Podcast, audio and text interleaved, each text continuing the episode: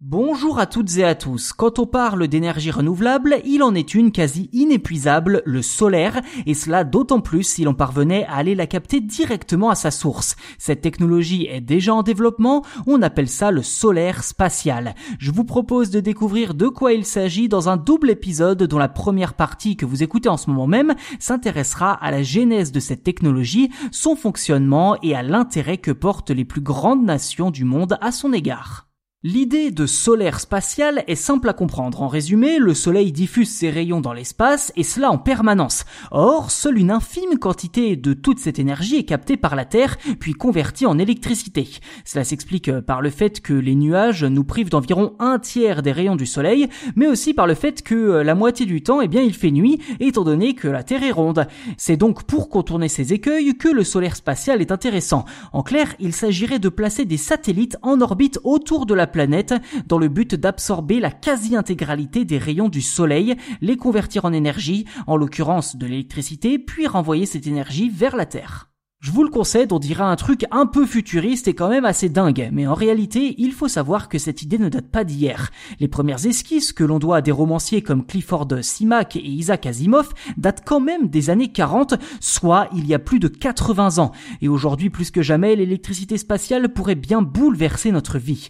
D'après le site Power Technology que je cite, cette technologie présente plusieurs avantages. Au niveau de la météo tout d'abord. En hiver, environ 3% seulement de la lumière solaire atteint la Terre, tandis que des satellites dans l'espace pourraient collecter cette énergie en permanence. Ensuite, la puissance de l'énergie solaire pure. D'après certains experts, capter les rayons du Soleil directement depuis l'espace permettrait de générer 40 fois plus d'énergie que ce qui est produit actuellement sur Terre grâce au photovoltaïque, tout simplement parce que les rayons ne seraient pas filtrés par l'atmosphère.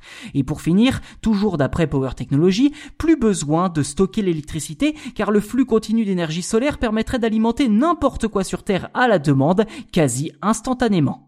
Avec cette technologie, vous imaginez bien que de nombreux pays ont commencé à s'y intéresser de près, notamment la Chine, qui voit en l'électricité solaire la pierre angulaire de son avenir énergétique. En 2010, l'Académie chinoise des technologies spatiales a même établi une feuille de route pour la maîtriser. Je cite, en 2020, nous terminerons les tests sur la construction en orbite et des transmissions sans fil.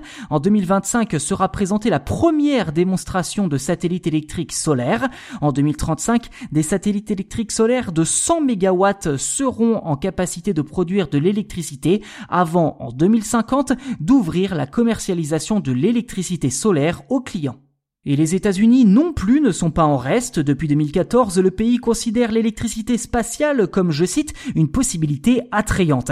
Et concernant la technologie pour envoyer l'électricité spatiale depuis l'espace vers la Terre, deux options sont sur la table des Américains, soit des micro-ondes, soit des lasers. Dans le cas des micro-ondes, les satellites seraient situés à environ 35 000 km au-dessus de la surface terrestre et diffuseraient des flux d'ondes à destination d'une immense antenne de 3 à 10 km de diamètre.